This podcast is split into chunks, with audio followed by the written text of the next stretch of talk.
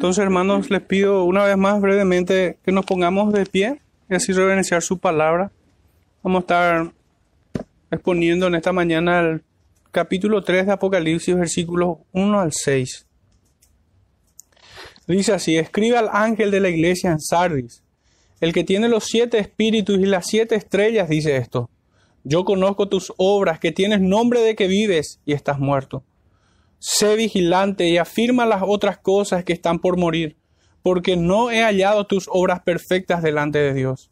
Acuérdate, pues, de lo que has recibido y oído, y guárdalo y arrepiéntete. Pues si no velas, vendré sobre ti como ladrón y no sabrás a qué hora vendré sobre ti. Pero tienes unas pocas personas en Sardis que no han manchado sus vestiduras y andarán conmigo en vestiduras blancas porque son dignas. El que venciere será vestido de vestiduras blancas, y no borraré su nombre del libro de la vida, y confesaré su nombre delante de mi Padre y delante de sus ángeles. El que tiene oído, oiga lo que el Espíritu dice a las iglesias. Pueden sentarse, hermanos, el Señor bendiga su palabra en medio nuestro. Tal vez sea esta junta con la, el mensaje dado a la Odisea dos, los dos escritos, los dos mensajes más duros que fueron dadas a, a este grupo de siete iglesias. En esta encontramos este terrible cuadro de, de que tienes nombre de que vives pero estás muerta. En la Odisea también le confronta que ni eres frío ni caliente, por tanto te vomitaré, ¿verdad? Entonces, esta tal vez sea la más fuerte de entre todas, junto con, con la Odisea. Pero hermanos, quisiera presentar el tema por medio de un texto en el Evangelio de Mateo, capítulo 10, versículos 26 al 33. Y este sermón titula de esta manera, Una iglesia de apariencias está muerta dice desde el verso 26 al 33. Así que no los temáis, porque nada hay encubierto que no haya de ser manifestado, ni oculto que no haya de saberse. Lo que os digo en tinieblas, decidlo en la luz, y lo que oís al oído, proclamadlo desde las azoteas. Y no temáis a los que matan el cuerpo, mas el alma no pueden matar. Temed más bien a aquel que puede destruir el alma y el cuerpo en el infierno. No se venden dos pajarillos por un cuarto, con todo, ni uno de ellos cae a tierra sin vuestro Padre, pues aún vuestros cabellos están todos contados. Así que no temáis, más valéis vosotros que muchos pajarillos. A cualquiera, pues, que me confiese delante de los hombres, yo también le confesaré delante de mi Padre que está en los cielos. Y a cualquiera que me niegue delante de los hombres, yo también le negaré delante de mi Padre que está en los cielos. Hermanos, traje a luz este texto.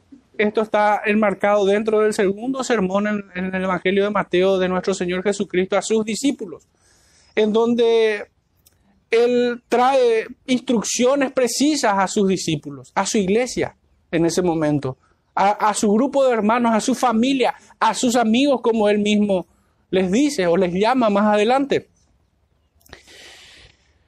Y pone una, una terrible advertencia aquí, tal como encontramos en el final de este mensaje, de esta exhortación a, a la iglesia en Sardis, que aquel que le negare, él también le negará delante del Padre.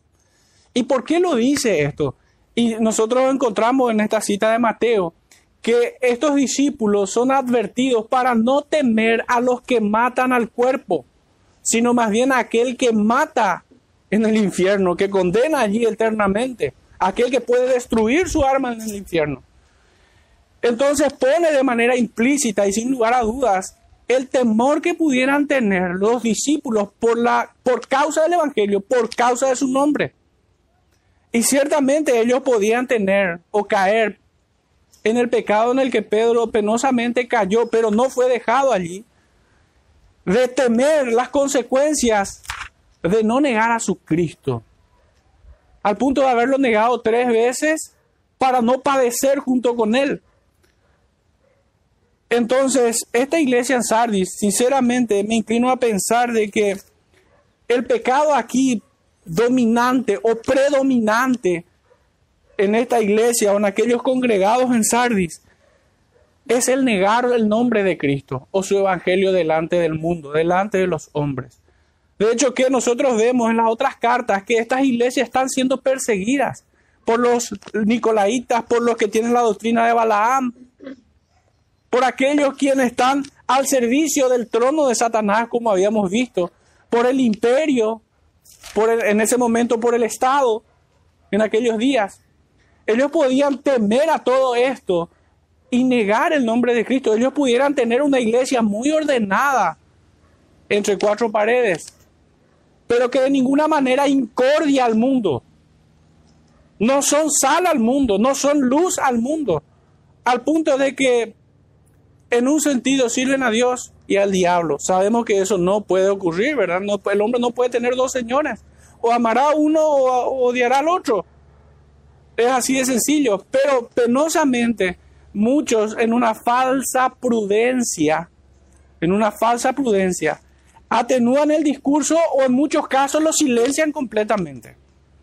Hermanos, es como que nosotros llegamos a, predicar a la casa de un, de un alcohólico y no queremos tocar el tema de la bebida alcohólica. Eso es cobardía. Y le decimos a ellos, Dios te ama. Es como enfrentar al, al lobby o al colectivo gay y decirle, Dios ama a los homosexuales. Sabiendo que eso es falso, Dios ama a sus escogidos.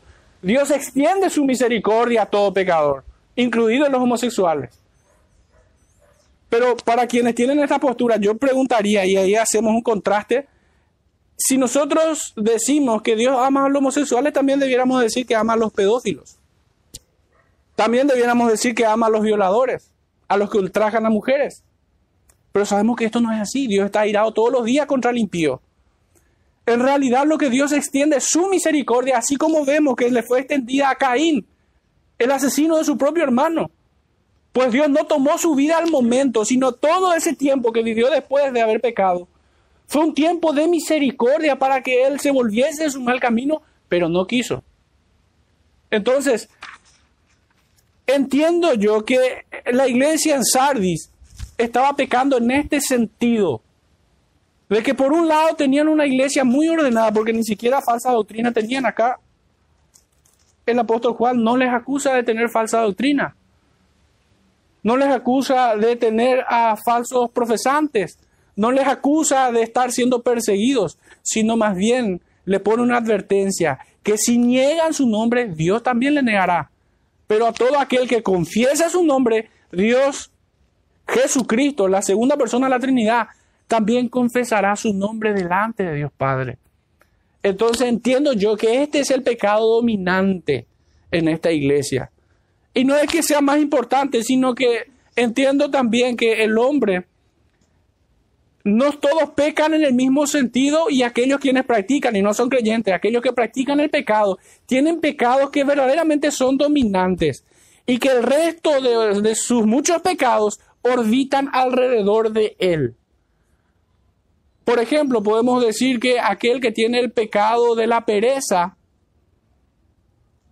el que tiene ese pecado, los otros pecados giran en torno a ese pecado dominante. Él podrá cambiar, esa persona podrá cambiar muchos pecados, podrá corregirse en algunos, pero ese le va a costar.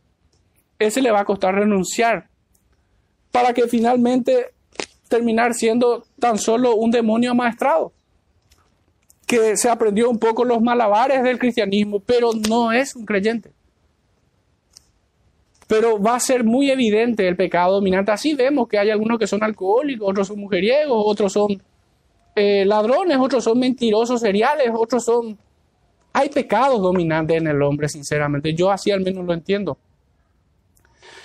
De hecho que haciendo una introspección en, mi, en mi vida realmente, antes de que el Señor me trajera a la fe, me era imposible superar el ego y el orgullo.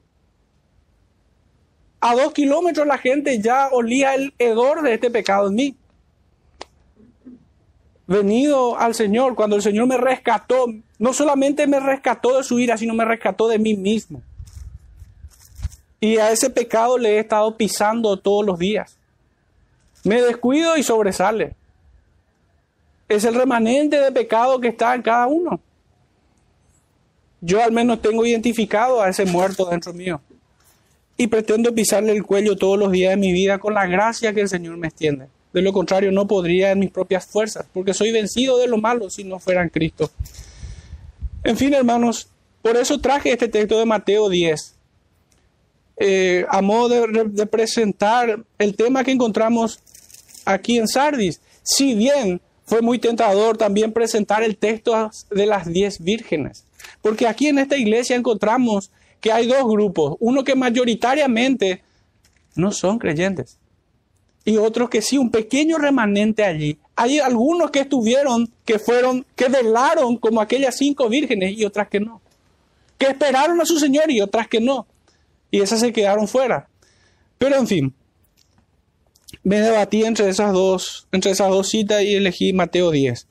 Nuestro primer punto sería así, Jesucristo se dirige a su iglesia en Sardis. Esta está ubicada en, en una acrópolis natural. Esto quiere decir en una elevación, en un monte, en un lugar alto. Esto significaría acrópolis.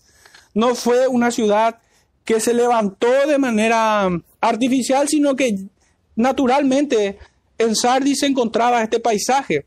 Su elevación era aproximadamente de 450 metros de altura sobre el valle. Esto es muy importante, esto no es un dato trivial y vamos a ir viendo por qué.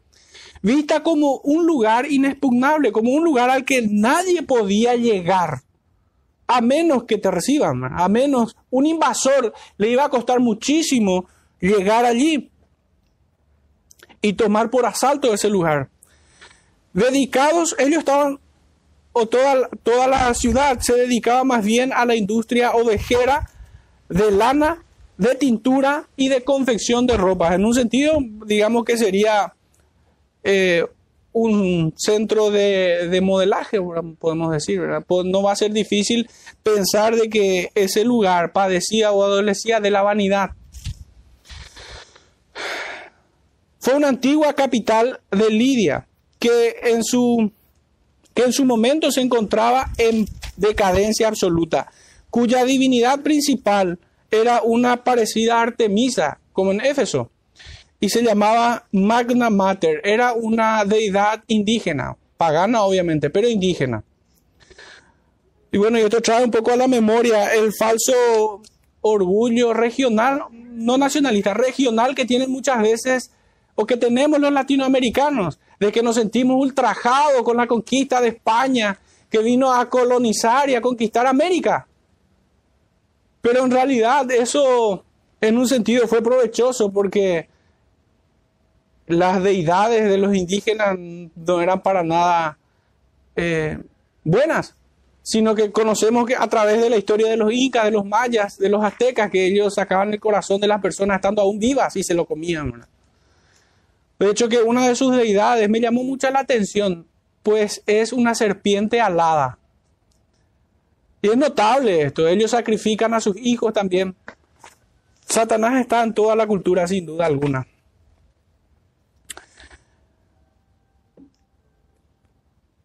Esta ciudad de Sardis era una ciudad opulenta y que se sentía segura, que vivía en paz con todo su entorno. Ellos no tenían problemas se sentían muy seguros, así como cuando una persona le sobra los bienes y tampoco se siente amenazada o en peligro. Pero ¿saben qué ocurrió?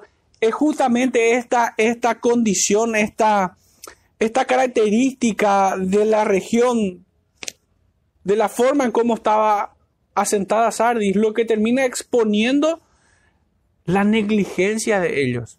Porque a pesar de contar con esa gran ventaja de estar en una elevación que hace muy difícil, casi imposible muchas veces que el invasor llegue, fueron conquistadas dos veces, hermano, esa ciudad. Por la negligencia de aquellos que debieran velar en la guardia. Entonces, este contexto geográfico, histórico de aquella ciudad nos presenta a modo de ilustración el pecado de la iglesia de Sardis. Porque ciertamente todo hijo de Dios debiera de sentirse seguro en la congregación de los santos. Debiera de sentirse, no sé, eh, bendecido, bienaventurado por estar en la presencia de Dios y en la comunión de sus hermanos. Pero cuando esta familia de la fe o una congregación, que en este caso Sardis, deja de velar,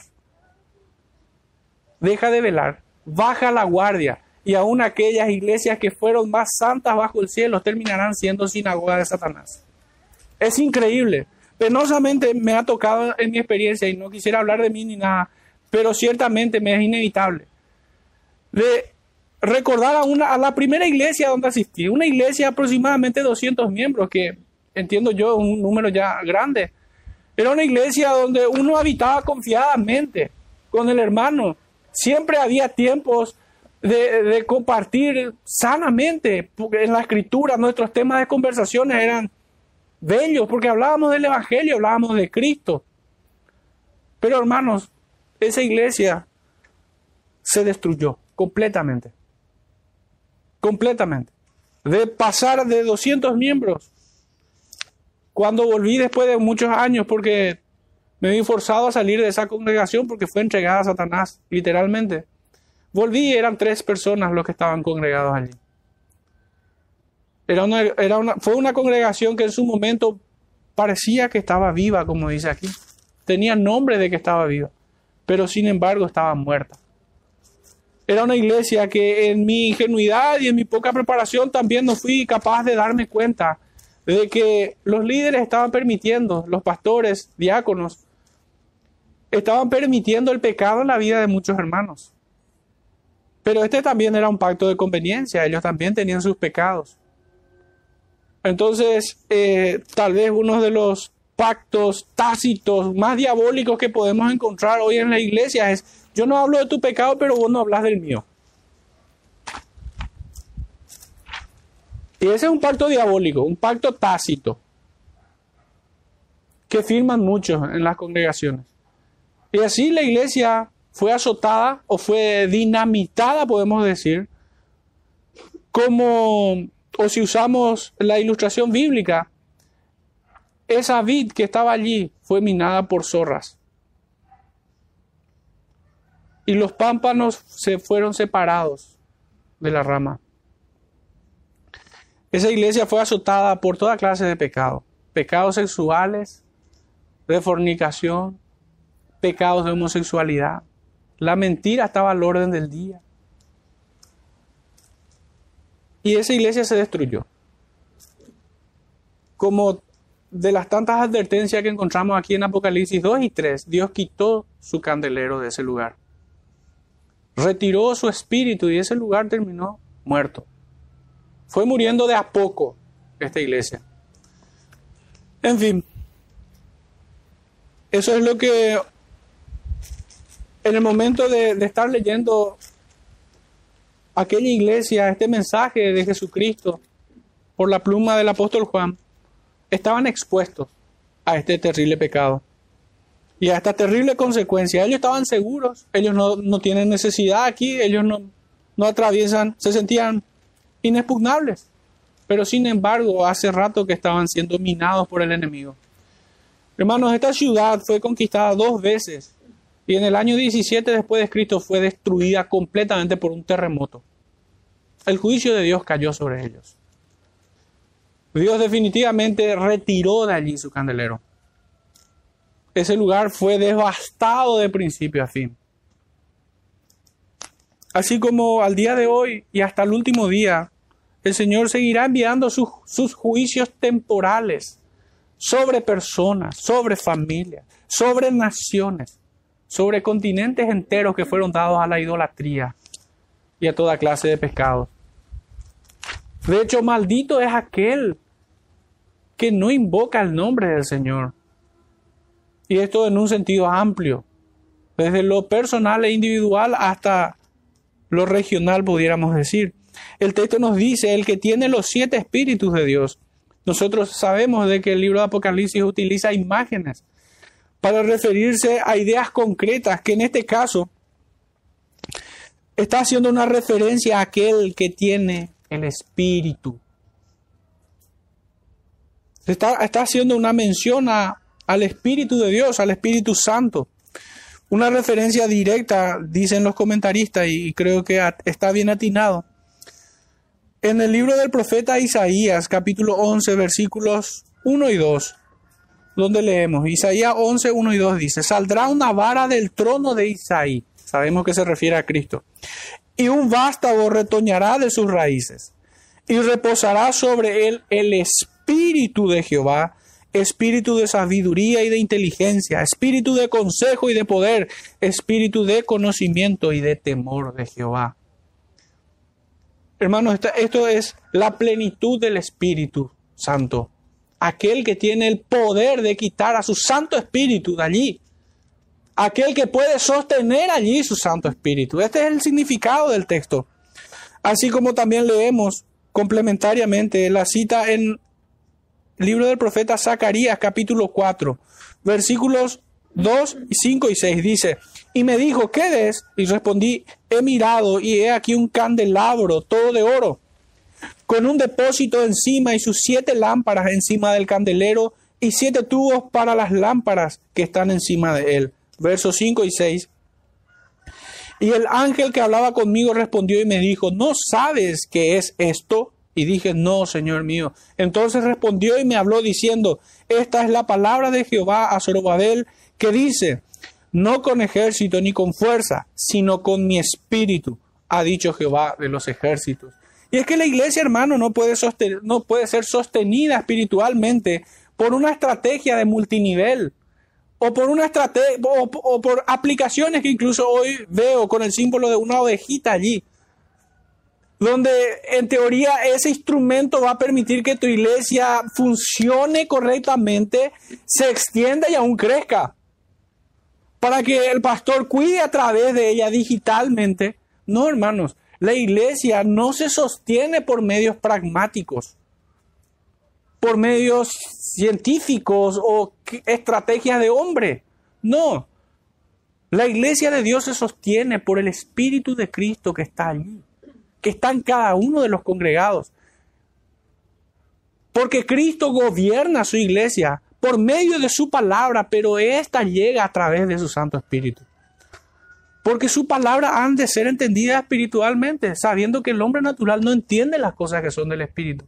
Por tanto, requiere del Espíritu de Cristo, del Espíritu de gracia, del Espíritu Santo, como llaman las Escrituras, del Espíritu de Jehová, como leíamos en los profetas, para que la iglesia sea sostenida por Cristo, sea sostenida espiritualmente. Entonces no depende de estrategia alguna y menos de hombre alguno. El cementerio está lleno de imprescindibles. Dios no necesita de un hombre en particular. Cuando llegó el tiempo de Moisés, el Señor se tenía preparado a Josué. Cuando llega el tiempo de uno, el Señor ya tiene otro mejor. es vano y pecaminoso el sentimiento que muchos pudieran incubar en sus corazones de sentirse imprescindibles. No, el imprescindible es su Espíritu Santo. Ya el Señor le había confrontado este orgullo perverso a la generación de su tiempo, diciéndoles que de Abraham él podía hacer sacar hijos de Abraham de las rocas si quería. Entonces aquí los siete espíritus también nos indica plenitud y perfección, hablando de manera concreta acerca de su Santo Espíritu. Las siete estrellas dice esto, el que tiene los siete espíritus y las siete estrellas, Cristo.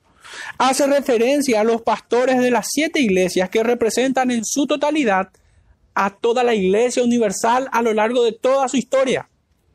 En un sentido muy directo habla cada iglesia, pero también a todas las iglesias hasta el día de Cristo. Jesucristo es su Señor y su Rey. Eso está comunicando. Qué triste es cuando un siervo de Dios se infatúa porque Dios bendice su obra. El Señor lo quita, lo tiene en su mano. Él es el que sostiene al ministro y el que lo puede quitar. Él es el que mantiene viva la luz de ese candelero con su Santo Espíritu y lo puede apagar. Él es el que sostiene y el que trae luz a las iglesias. Con estos símbolos de siete espíritus y estrellas quiere significar que Cristo posee enteramente y eternamente el poder absoluto de su iglesia. Todo cuanto allí se hace debe hacerse conforme a su voluntad, no conforme a la astucia que algunos creen tener. Dice, sigue diciendo el texto, yo conozco tus obras, que tienes nombre de que vives y estás muerto. ¿A qué suena, hermano? Suena aquella acusación que hizo el Señor Jesucristo a los fariseos. Sepulcro blanqueado. Tienes nombre de que vives, pero estás muerta. Iglesia, eso es lo que está diciendo el Señor. Jesús el Señor tiene un conocimiento acabado y total de su pueblo, sean buenas o sean malas. Nada le es oculto, aún aquello que parece bueno, el Señor sabe que es malo.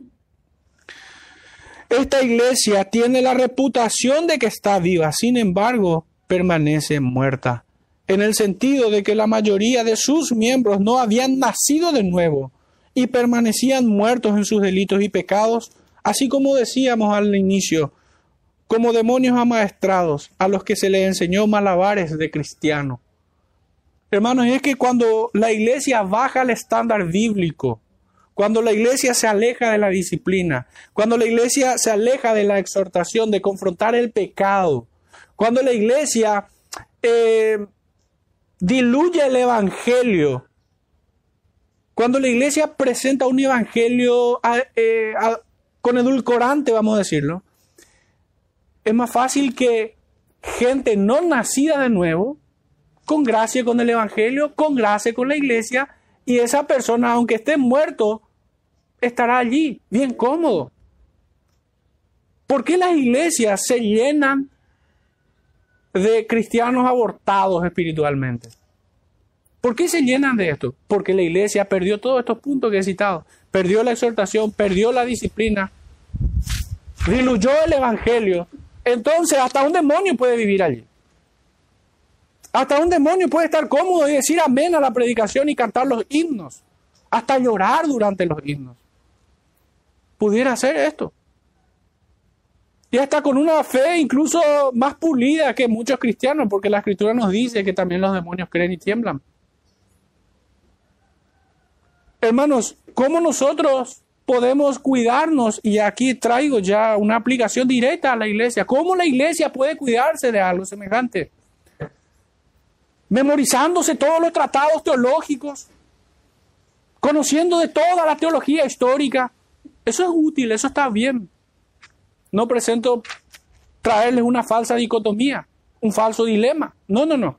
Pero saben, hermanos, cómo puntualmente la iglesia se va a alejar de este pecado tan terrible que trae consecuencias horribles, amonestando en contra del pecado, aplicando la disciplina eclesiástica, no diluyendo el Evangelio. Este es el antídoto para que la iglesia sea sana. Hermanos, cuando Pedro, el apóstol Pedro, en Hechos dos de los Apóstoles, les predicó a todos esos hombres, les dijo, ustedes habéis dado muerte al dador de vida. No les dijo, ustedes son descendientes de Abraham. Vengan, queridos hermanos, Dios les ama. Cuando estos hombres, compungidos en sus corazones, le preguntaron, varones hermanos, ¿qué haremos? Pedro no le dijo, eh, no sé, cuántas cosas hoy se ofrece como evangelio y no lo es. No, el apóstol Pedro no les dijo que ustedes son cabeza y no cola. Ustedes no les, el apóstol Pedro no les dijo que Dios te manda por rey a las naciones y donde pise tu pie conquistará. No, no, no. Dios no les trajo un evangelio de exitismo como el de la prosperidad. O un evangelio genuflexo ante el mundo y Satanás, permitiendo el pecado en sus vidas, sino que les dijo arrepentidos y convertidos.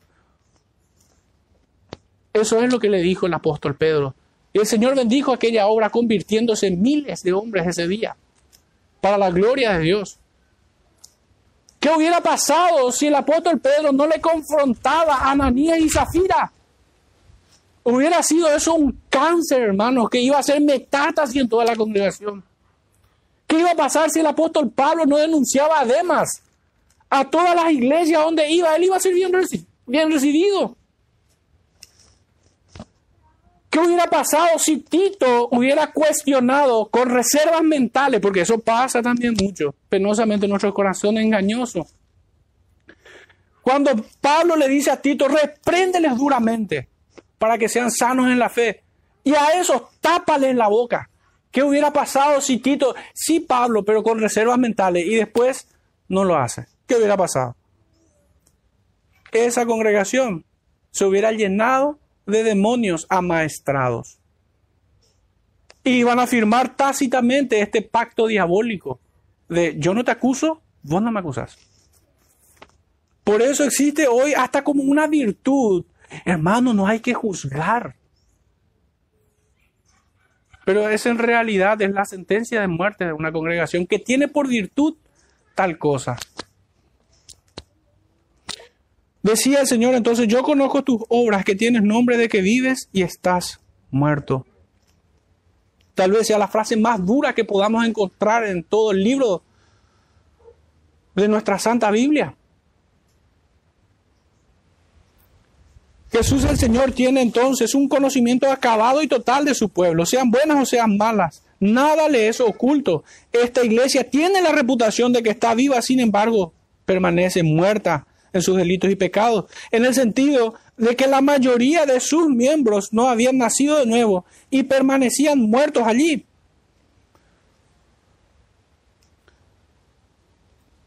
El apóstol Pablo nos dice en su epístola a los Romanos capítulo 8, versículo 5 al 8, dice, porque los que son de la carne piensan en todas las cosas de la carne, pero los que son del Espíritu en las cosas del Espíritu. Porque el ocuparse de la carne es muerte, pero el ocuparse del Espíritu es vida y paz. Por cuanto los designios de la carne son enemistad contra Dios, porque no se sujetan. Esto es algo notable. Porque no se sujetan a la ley de Dios. No, pero hermano, estamos bajo la gracia. ¿Cómo que bajo la ley? No, ya no estamos bajo la ley. No se sujetan a la ley de Dios ni tampoco pueden. Y los que viven según la carne no pueden agradar a Dios. Por eso, hermanos, en Sardis no encontramos elogio alguno, como en las otras iglesias. No hay elogio. Es una iglesia que a pesar de estar atareada en mucho servicio, en mucho activismo, es una iglesia que carece de virtud por no hacerlo en el poder del Espíritu de Cristo, que se sujeta a la ley de Dios.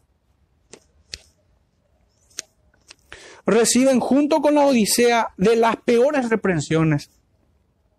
Pero aún no todo está perdido. No todos están muertos espiritualmente. Si bien el remanente es pequeño.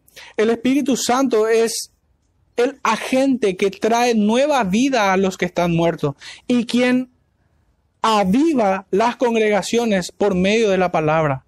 Sardis fue un organismo a punto de morir completamente.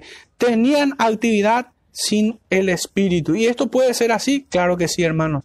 Fijémonos en el Evangelio de Mateo, capítulo 22, versículo 37. Nuestro Señor nos dice acerca de un organismo que estaba muerto definitivamente. Mateo 22, 37 dice, Jesús le dijo, amarás al Señor tu Dios con todo tu corazón y con toda tu alma y con toda tu mente. Le decía a un pueblo que fue incapaz de reconocerle a Él como el enviado de Dios, como el Hijo del Dios Altísimo. Estaba muerto aquel pueblo. O como cuando el Señor mismo nos dice, este pueblo de labios me honra. Físico, acústicamente glorificaban a Dios, pero espiritualmente eran una blasfemia. Porque ¿qué hace una perla en el hocico de un cerdo, hermanos? ¿Qué hace el nombre del Santo de Israel en impíos impenitentes? A todo aquel que vive así debemos decirle, hermanos, que si quiere hacerle un favor al Señor, no diga que es cristiano. Porque ya el apóstol Pablo dice en Romanos 2.24, por causa de vosotros el nombre de Dios es blasfemado entre los gentiles. A estos impíos profesantes debiéramos de decirlos esto. Calla. ¿Qué hace Cristo en tu boca? A menos que te arrepientes, que te arrepientas. Hemos de notar que en Sardis no vemos persecución alguna. Y que en el mismo saludo, hermanos, el Señor ya les reprocha. En las otras iglesias vemos que el Señor se presenta ciertamente y su presentación tiene que ver con su mensaje. Pero si nosotros vemos el mensaje a la iglesia de, Éfeso, le dice, yo conozco tu arduo trabajo y paciencia. A la iglesia de Esmirna le dice, yo conozco tu tribulación y tu pobreza, pero tú eres rico. Si nosotros leemos los de Pérgamos, dice, yo conozco tus obras ¿Y dónde moras? ¿Dónde está el trono, Satanás? Pero retienes mi nombre, dice. En el saludo le dice, le elogia a la iglesia después de su saludo. Pero aquí, en Sardis, el Señor no retrasa su reproche, sino que después de presentarse ya le acusa de manera directa. En el primer versículo, hermano, en la primera frase, el Señor les dice, tienes nombre de que vives y estás muerta. Nuestro segundo punto, hermanos, es tocante al verso 2 y 3. Y está esta idea presente. Jesucristo exhorta imperativamente a su iglesia. Verso 2 y 3 dice, sé vigilante, afirma las otras cosas que están para morir, porque no he hallado tus obras perfectas delante de Dios. Acuérdate pues de lo que has recibido y oído y guárdalo y arrepiéntete, pues si no velas vendré sobre ti como ladrón y no sabrás a qué hora vendré sobre ti. Tremendo verdaderamente. Sé vigilante y afirma. Es la primera orden que recibe la iglesia. Pues en ese momento comenzó su desgracia, al modo que se ve reflejada en la vida del rey David, hermanos. El rey David estaba siendo bendecido y prosperado, la diestra de Dios estaba con él. Hasta que Natán llegó y le dijo, ¿por qué tienes en poco la palabra de Jehová? Y David pecando en negligencia, no haciendo lo que debiera hacer, en tiempos en que los reyes iban a la batalla, David se quedó en palacio. Y allí en pecado, allí empezó su pecado. Allí comenzó el espiral de destrucción, de muerte y dolor que iba a caer sobre él, sobre su familia e iba a alcanzar a toda su nación es un pecado de omisión. A veces nosotros queremos caer en la herejía católica de tener pecados mortales y pecados veniales. Obviamente no lo tenemos como doctrina, pero ciertamente así tratamos muchos pecados. Creemos que una mentirita, un pecado venial. Podemos mentir. Hermanos, sepan que un poco de levadura leuda toda la masa. No podemos tener pecados preferidos o pecados a los que consideramos inofensivos. No hay ninguno de ellos.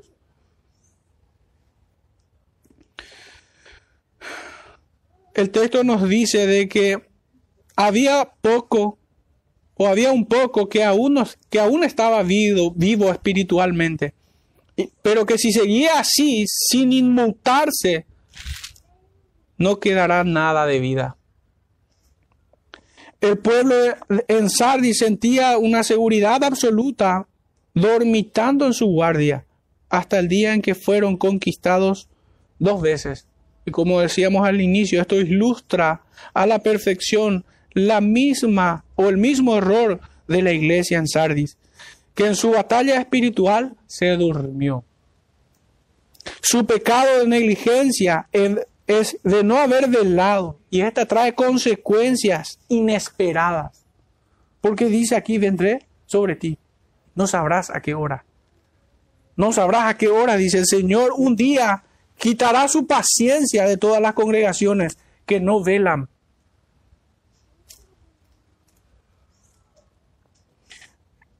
En Mateo capítulo 25, versículo 1 en adelante, es donde encontramos justamente la imagen de, de las diez vírgenes, hermanos. Y no hace falta leer, todos manejamos el texto. Pero qué oportunidad tuvieron aquellas vírgenes insensatas cuando el Señor vino y le cerró las puertas. ¿Qué oportunidad tuvieron? Ya ninguna. Por más que suplicasen, no os conozco. Nunca os conocí. Hermanos, que una iglesia vele es un signo de vida y que no vele es un signo de muerte. Una iglesia que vela, el Señor nos llevará a su presencia. La iglesia que vela escuchará, entren en el gozo de, de tu Señor. Pero aquellos que no velan le dirá malditos al fuego eterno. Y velar, hermanos, no es simplemente asistir. Nosotros debemos tomar como una causa, como congregación, esa, esa idea que está allí en la mente de mucho cristianismo, de que el hermano o la hermana viene a servirse en la iglesia. No, hermano, nosotros venimos a servir al Señor. Al modo que incluso he escuchado en mi peregrinaje, que ya son más de 20 años de estar en la fe, de gente que va a una iglesia por, por la música, o por esto, o por el aire acondicionado, o por aquello. Como si fuera que elegimos el mejor bar que nos quede cerca. Así muchos viven, hermano. Cuando realmente aquel Hijo de Dios va a la milla extra, hace aquello, toma el yugo de Jesucristo, que es ligero, dice. Ligero porque ama el obedecer a su Señor. No porque no represente un esfuerzo. Claro, es que debemos servir y esforzarnos. Como decía nuestro hermano Francisco en nuestros sermones, debe costarnos. Debe costarnos.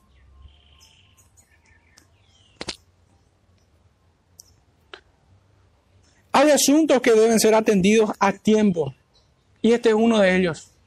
La iglesia debe velar en su servicio al Señor. Debe guardiar su corazón, su familia y su congregación.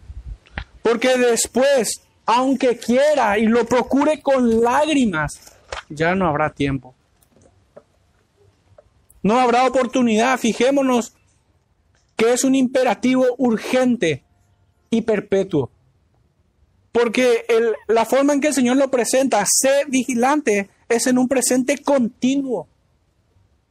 No es que seas por un tiempo nada más, o que hayas sido, no, sé. Sé vigilante, sabiendo que el león rugiente anda buscando a quien devorar. Hermanos, tenemos un enemigo formidable.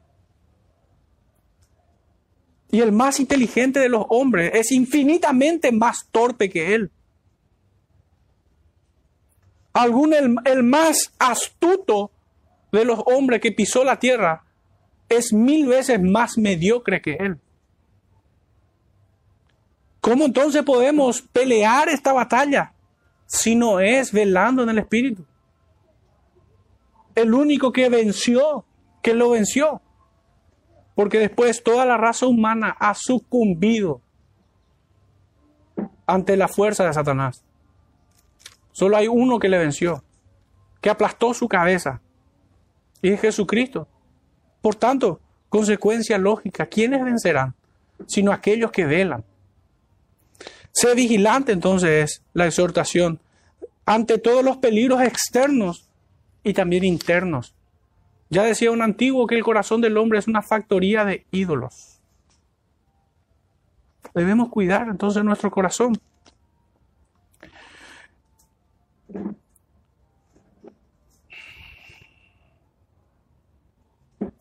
Hechos 20, versículos 29 al 31 dice, porque yo sé que después de mi, de mi partida entrarán en medio de vosotros lobos rapaces, que no perdonarán al rebaño, y de vosotros mismos se levantarán hombres que hablen cosas perversas para arrastrar tras sí a los discípulos. Por tanto, dice, velad, acordándoos que por tres años de noche y de día no he cesado de amonestar con lágrimas a cada uno. Hermanos, la iglesia de Sardis es reprochable, porque esto era ya una enseñanza evangélica.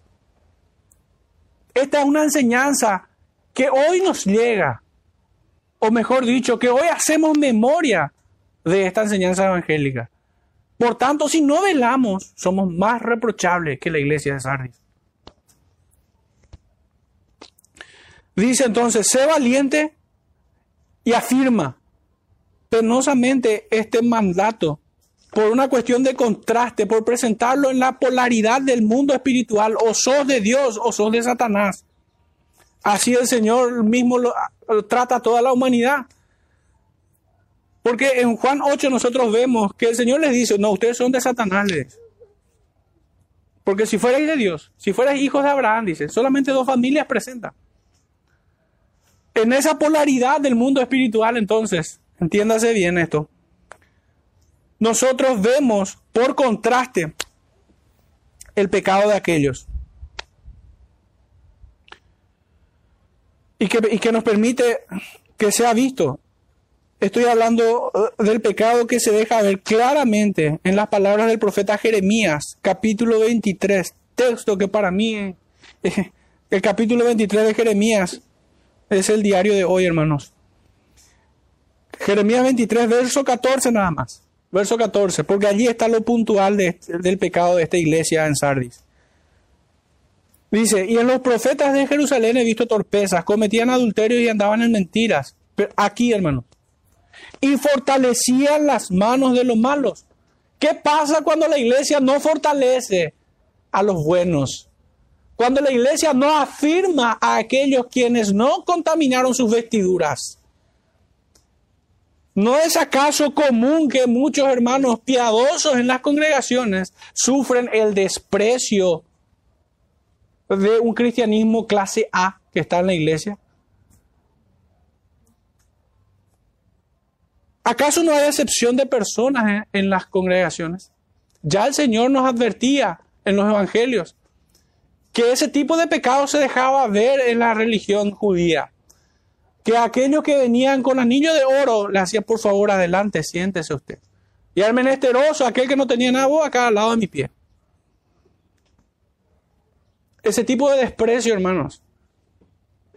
No afirmar a aquellos quienes sirven al Señor. Es fortalecer las manos de los malos. Y eso es un caldo de cultivo para toda clase de pecado, como aquí vemos en este versículo 14. Mentiras, adulterios torpezas. A veces, no de forma directa, la iglesia peca en este sentido, pero en su desidia de no cuidar y afirmar a aquellos que aún no habían muerto, pecan contra el Señor.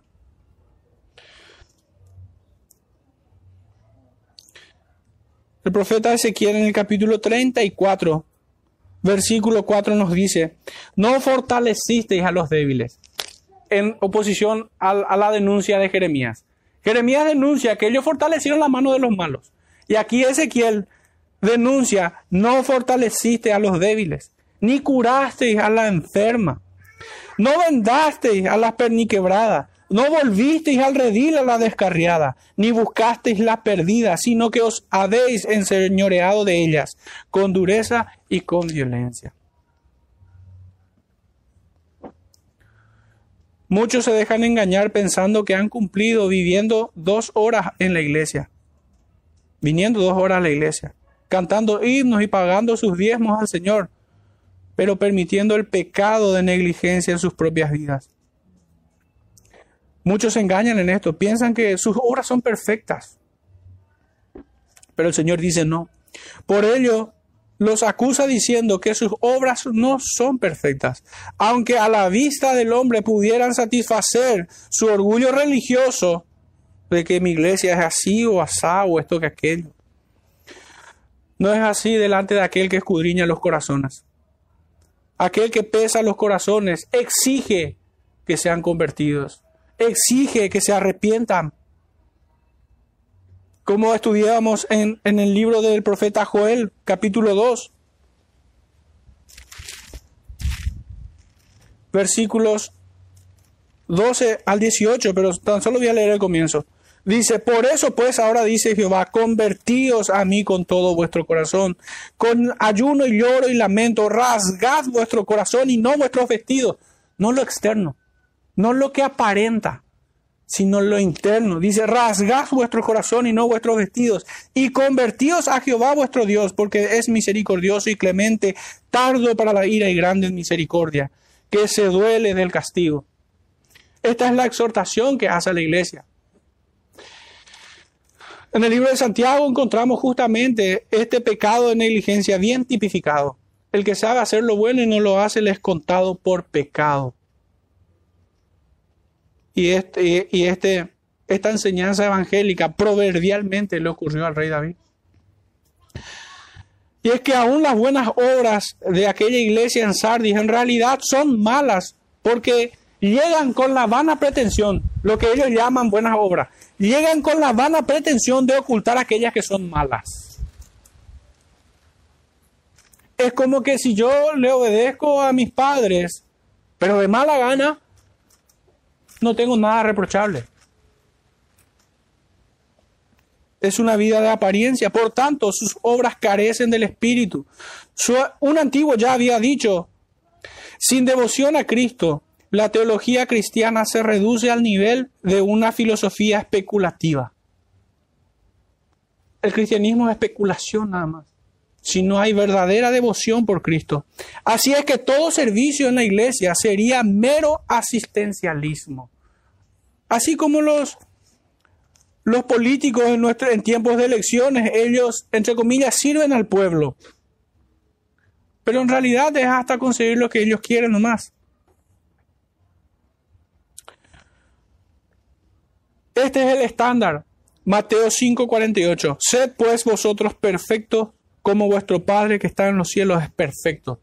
Hermanos, si no tenemos al Espíritu, por más brillante obra que los hombres aplauden, es imperfecta, es incompleta. Y hasta pudiéramos llamarlo blasfemia. El verso 3 nos presenta tres mandatos bien específicos, acordarse, guardar y arrepentirse, más una temible amenaza. Acuérdate, dice el apóstol, como si diera a entender que esta generación recibió el fiel testimonio en palabras y en hechos de sus padres y maestros y debían traerlo a la memoria. Entendemos nosotros que el libro de Apocalipsis se da o su escritura, su revelación llega en la segunda generación de cristianos, ya posapostólicos.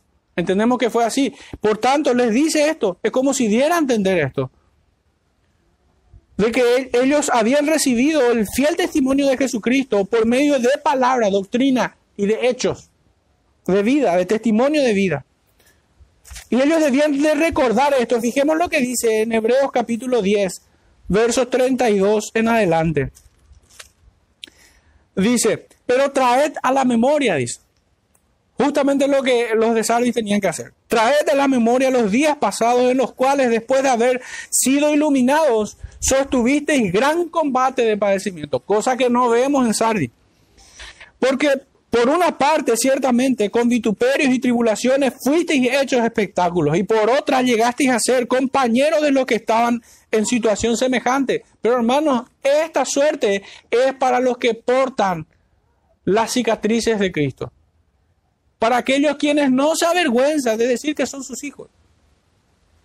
Que no diluyen el Evangelio. Que no temen en ser vomitados por este mundo. Y es mejor ser vomitado por este mundo que por Dios.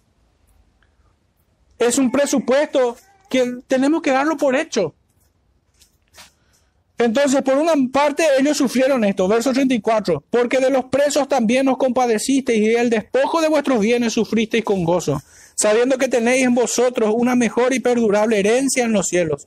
No perdáis pues vuestra confianza, que tiene grande galardón, porque os es necesaria la paciencia para que habiendo hecho la voluntad de Dios, obtengáis la promesa. Acá un detalle más, hermanos. Es la voluntad de Dios la que debemos hacer. Pero muchos cristianos Ve a Dios en su trono, pero no aquí. Dios se puede sentar en los cielos, pero no en su corazón. Dios puede ser soberano en el cielo, pero no en su vida.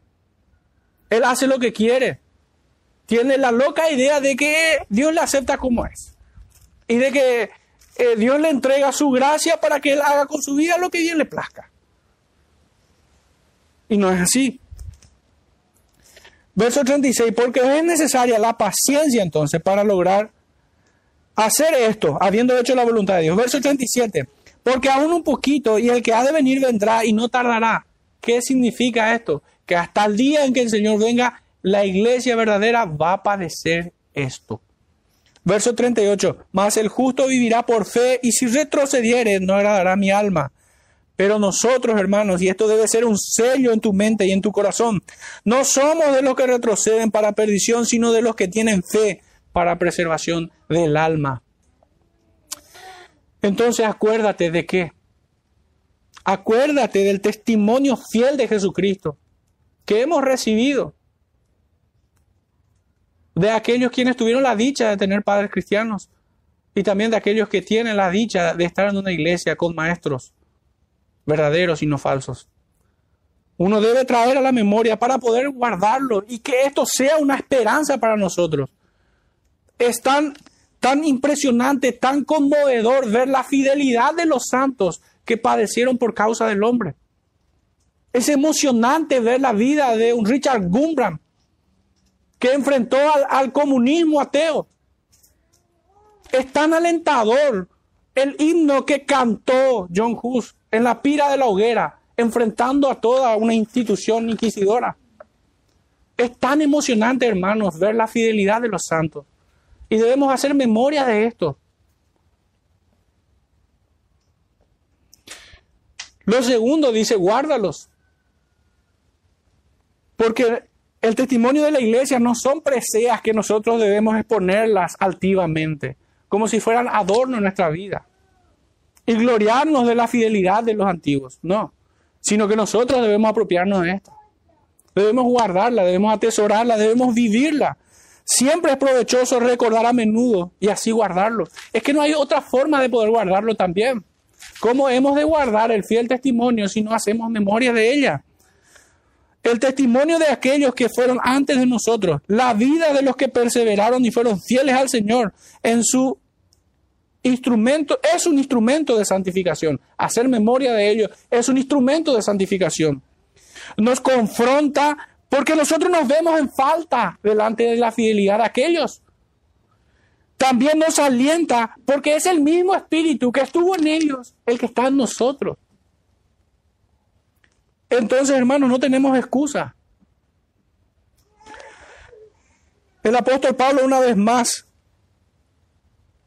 en el capítulo 8, versículo 11 nos dice, y si el espíritu de aquel que levantó de los muertos a Jesús, mora en vosotros, el que levantó de los muertos a Cristo Jesús, vivificará también vuestros cuerpos mortales por su espíritu que mora en vosotros. Hermanos, no hay nada más abominable que aquella práctica de que la persona para alejarse de su pecado o para superar una tentación necesita la, la oración del ungido, del pastor es que el pastor debe orar por él. De vuelta, no es un falso dilema. Debe orar por él. Pero realmente el hombre necesita del Espíritu de Cristo para poder vencerlo. Es lo que necesita el creyente para ser sostenido en el día de la prueba. No es la oración del pastor. Debe orar por él, por cierto. Si tu pastor no ora por vos, tenés que salir ahí. Pero ciertamente no es lo primordial, sino el espíritu. El tercer mandato, hermanos, es acuérdate, guárdalo y arrepiéntete. De vuelta, no es para jactarnos, es para ser confrontado. La fidelidad de aquellos hombres, hermanos. ¿Quién se puede parar delante de la memoria de un Esteban? ¿Quién se puede parar delante de su testimonio? Que sabiendo la suerte que iba a correr, no diluyó el mensaje, sino que le dijo, duros de servir, vosotros siempre resistís al Espíritu. ¿A cuál de los profetas no habéis dado muerte? Les, les confrontaba con su pecado, pero muchos confunden esto con odio. No, hermano, no es odio, eso es amor. Y amor del bueno, verdadero. Porque a renglón seguido Esteban decía, Señor, perdónalos. Al pecador hay que confrontarle con su pecado y a Dios hay que rogarles por sus almas. Pero muchos invierten en la ecuación.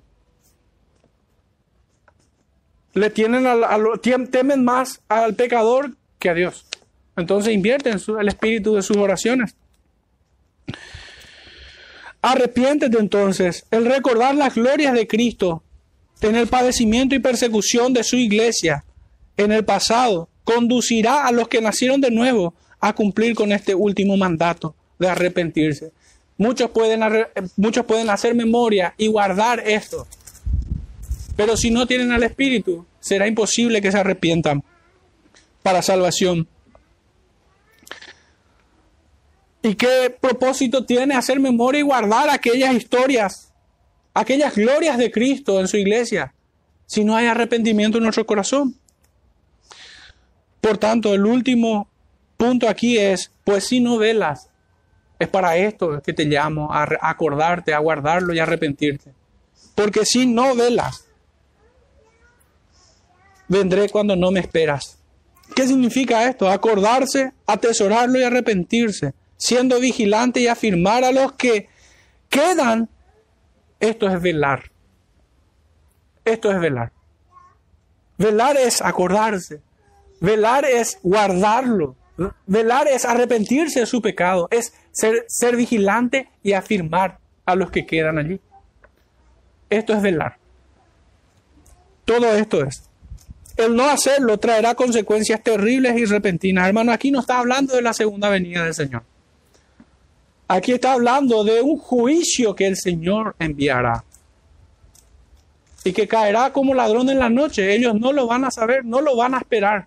Así como aquellas cinco vírgenes no se prepararon, no velaron y el Señor cerró las puertas en sus caras. Aquí no se trata entonces de la segunda venida de Cristo, sino de un juicio temporal que Jesucristo envía sobre su iglesia. Podemos ver en Sardis a una iglesia que no incomodó ni al peor de los demonios, ni al mundo que lo rodea. Estaba cómoda, opulenta y segura en Sardis se sentía parte de aquella acrópolis. Nuestro cuarto punto, nuestro siguiente punto, me equivoco. Esto canta el verso 4.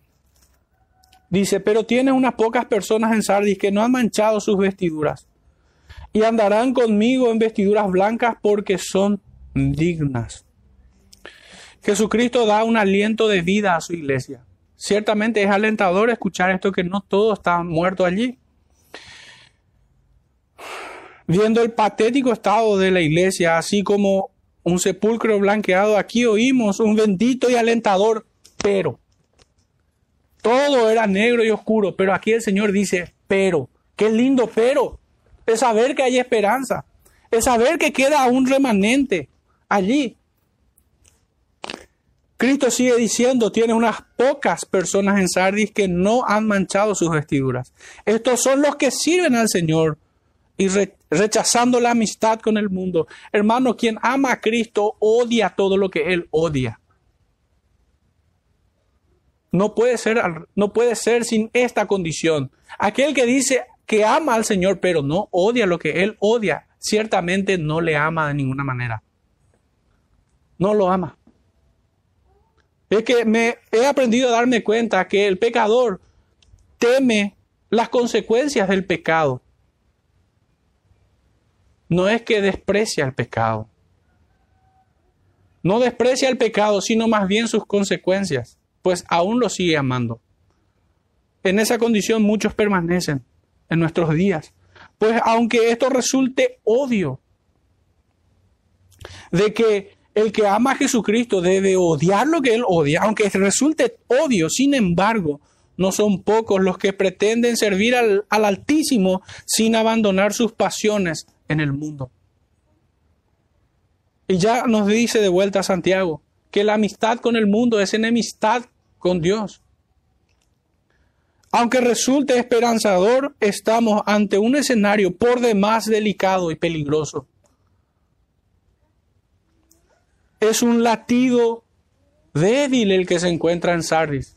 Es esperanzador porque aún hay vida, pero es débil. Los signos vitales son escasos allí. Pues son escasos entonces los signos de vida. En cambio, es una monstruosidad el panorama. Son muchos los que están muertos allí. Sus vestiduras apuntan a que estos están vestidos de la justicia de Cristo, el cual también se deja ver en la santificación de su pueblo.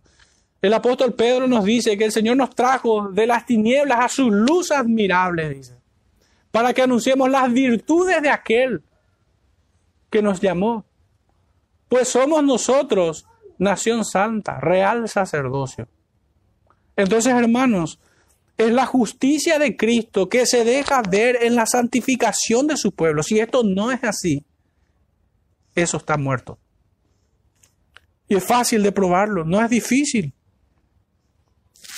En Apocalipsis 6, versículos 10 y 11 nos dice el texto, y clamaban a gran voz diciendo, ¿hasta cuándo, Señor santo y verdadero, no juzgas y vengas nuestra sangre en los que moran en la tierra?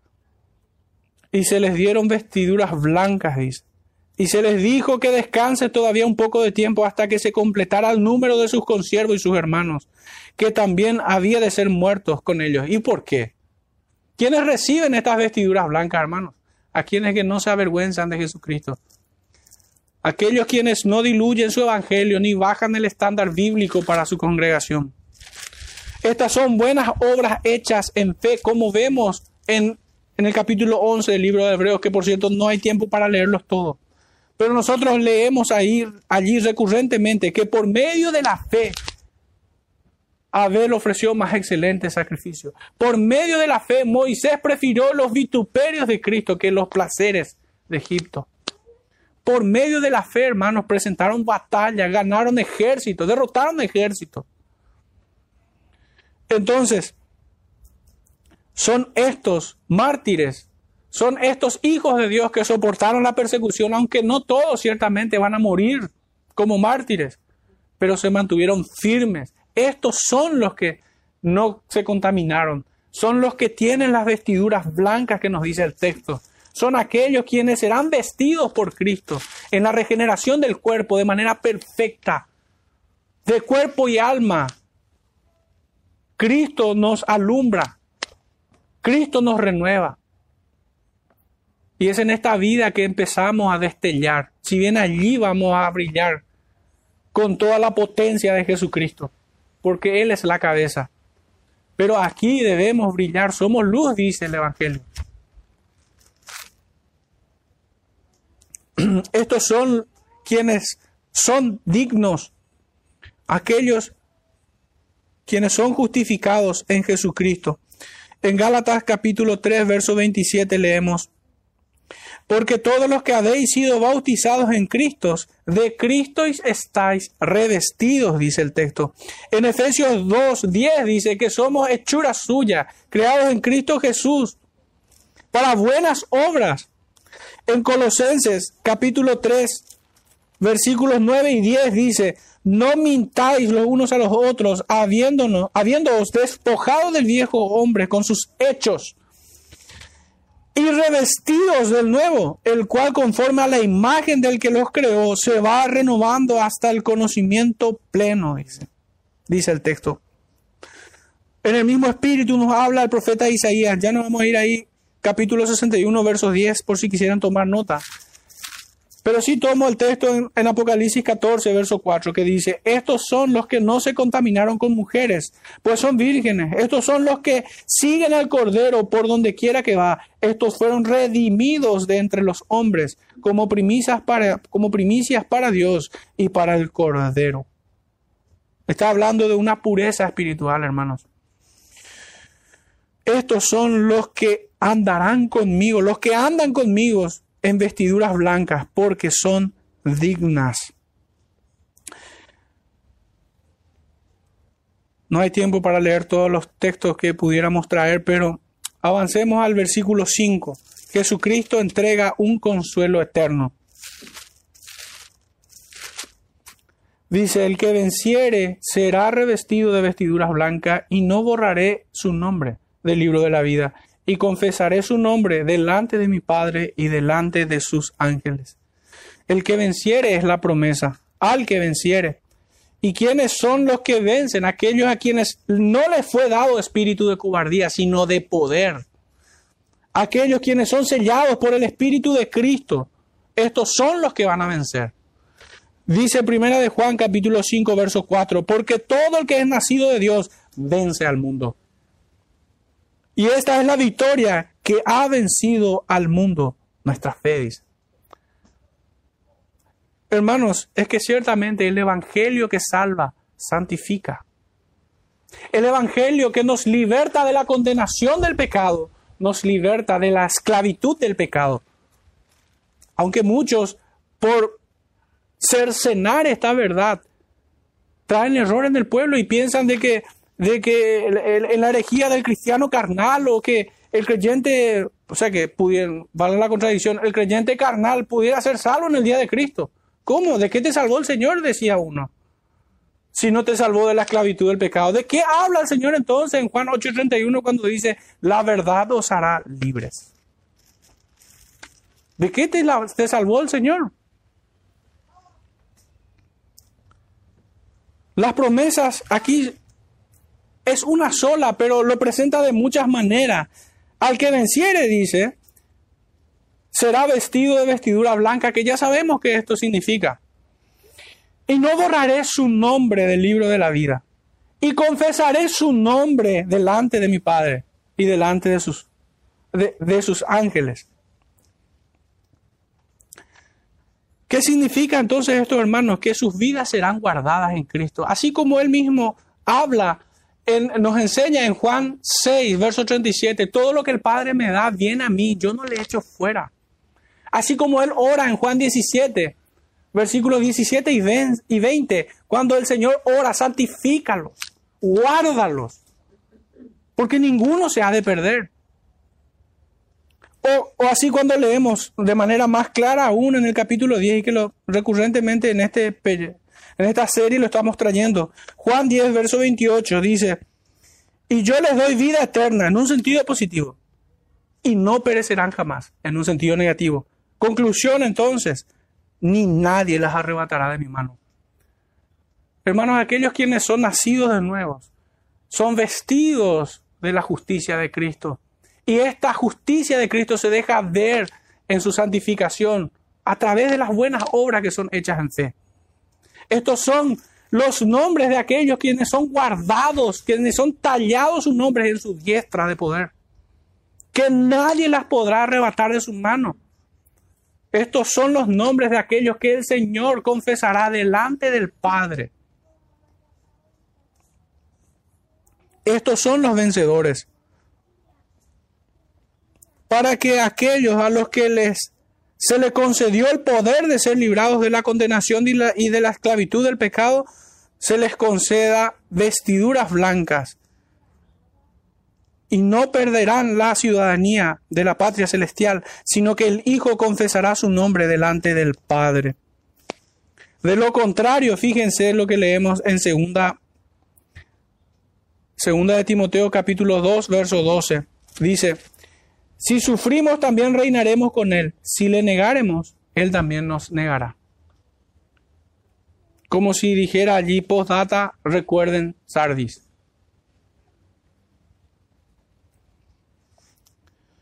Por último, hermanos, tocante al verso 6, Jesucristo expone la fe de los nacidos y la incredulidad de los que están muertos.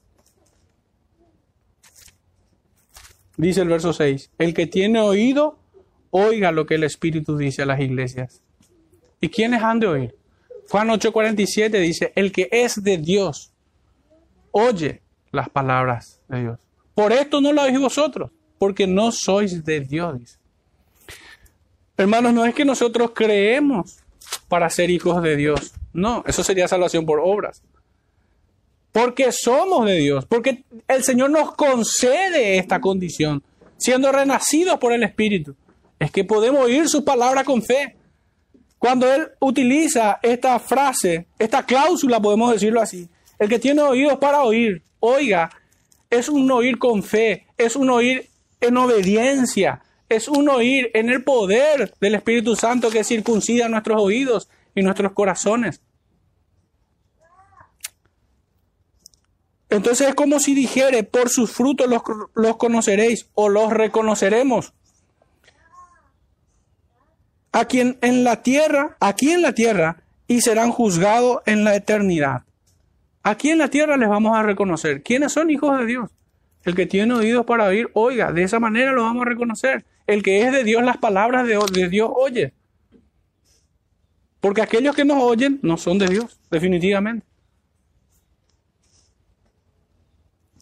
Por más que se hayan aprendido todo el manual y el directorio cristiano, por más que conozcan a todos los teólogos, por más que sean demonios amaestrados, no son hijos de Dios.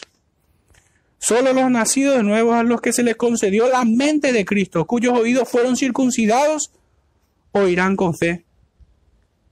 Para ellos es esta promesa.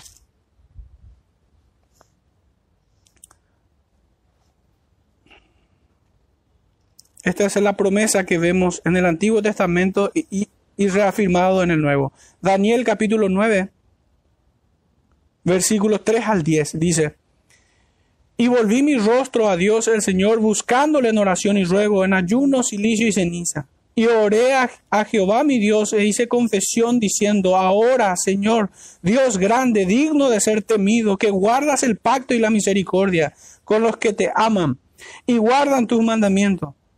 Hemos pecado. Acá vemos lo que la exhortación que recibe la iglesia en Sardes se acuerda, lo guarda, se arrepiente y lo confiesa. Hemos pecado, dice. Hemos cometido iniquidad, hemos hecho impíamente y hemos sido rebeldes y no hemos apartado y nos hemos apartado de tus mandamientos y de tus ordenanzas. No hemos obedecido a tus siervos los profetas que en tu nombre hablaron a nuestros reyes, a nuestros príncipes, a nuestros padres y a todo el pueblo de la tierra. Tuya es, Señor, la justicia y nuestra la confusión de rostro, como en el día de hoy lleva todo hombre de Judá, los moradores de Jerusalén y todo Israel, los de cerca y los de lejos, en todas las tierras donde los has echado a causa de su rebelión, que se rebelaron contra ti. Oh Jehová, nuestra es la confusión de rostro, de nuestros reyes, de nuestros príncipes, de nuestros padres, porque contra ti pecamos. De Jehová nuestro Dios es el tener misericordia y perdonar aunque contra Él nos hemos rebelado y no hemos obedecido a la voz de Jehová nuestro Dios para andar en sus leyes que Él puso delante de nosotros por medio de sus siervos los profetas. Hermanos, esta es la, la enseñanza que se vuelve a confirmar en el Nuevo Testamento. En el, libro de Judas, versos 20 al 24, leemos así, pero vosotros, amados, edificándoos sobre vuestra santísima fe, orando en el Espíritu, conservados en el amor de Dios, esperando la misericordia de nuestro Señor Jesucristo para vida eterna. A algunos que dudan, convencedlos. A otros salvad arrebatándolos del fuego, y de otros tened misericordia con temor aborreciendo aún la ropa contaminada por su carne. Y aquel que es poderoso para guardaros sin caída y presentaros sin mancha delante de su gloria con gran alegría al único y sabio Dios nuestro Salvador, sea gloria y majestad, imperio y potencia, ahora y por los siglos. Amén. Hermanos, hemos visto un cuadro terrible. Pero hay esperanza para aquellos que tienen oídos para oír. Ciertamente si una congregación, si Dios, si Jesucristo decidió quitar su candelero de esa congregación, aún el Señor no te abandonará. No le abandona a los suyos, sino que los llevará. Porque esa es la promesa también dada por, por la pluma de Jeremías. Que después de acusar a los pastores que dispersaron al rebaño, a las ovejas, el Señor mismo las volverá a rejuntar de todos los lugares a donde fueron echados. Y les, hará habitar segura y pondrá sobre ellos pastores que las apacienten y cuiden de ellas. Jeremías 23, 1 al 4, esta es la promesa. Pero ¿cómo podemos reflexionar? Vemos en Sardis el mismo peligro al que estamos expuestos nosotros hoy. y que penosamente en ellas están muchas congregaciones sin ni siquiera darse cuenta. Estamos expuestos y muchos están allí con profesiones falsas, mero formalismo, ritualista, muchos muertos en sus delitos y pecados. La exhortación es para toda la iglesia local, que hoy se precie de ser hijos de Dios. La exhortación es que abandonen la tibieza, que sean vigilantes, que vengan en arrepentimiento. De lo contrario serán severamente castigados en un día que nadie espera. Jesucristo librará y guardará a los suyos. Él sabe librar a los piadosos. Y, y, librará a los suyos hasta aquel día en el que Él aparecerá en su refulgente gloria. Dios bendiga su palabra y a su iglesia en su día en este día santo. Que el Señor bendiga, hermanos, nos guíe a la meditación, a internalizar esta palabra, que no, se, que no quede como un libro de máximas nada más, sino que sean como los rieles sobre los cuales nosotros podamos conducirnos. Que el Señor les bendiga, hermanos. Oremos dando gracias al Señor. Padre Santo, en esta mañana una vez más te rogamos, Padre, de tu gracia, de tu favor para con nosotros. Nada podemos hacer separado de ti, Padre, ni siquiera tener tu nombre en nuestros labios. Sin pecar, Padre. Te rogamos que santifiques a tu iglesia, concédenos mayor fe, Señor. No nos abandones. No dejes a tu iglesia, Señor, en este tiempo. Junta, Señor, a tus escogidos. Trae a aquellos quienes son ordenados para salvación. Señor, pero por sobre todas las cosas, preserva la pureza de tu iglesia, Señor, hasta el día de Cristo. Porque sabemos, Señor, por tu palabra que Él viene a juntar, a buscar, Señor, a una iglesia santa y sin mancha y sin arruga, Padre. Te rogamos esto en el bendito nombre de tu Hijo amado, nuestro Señor y Salvador Jesucristo. Amén.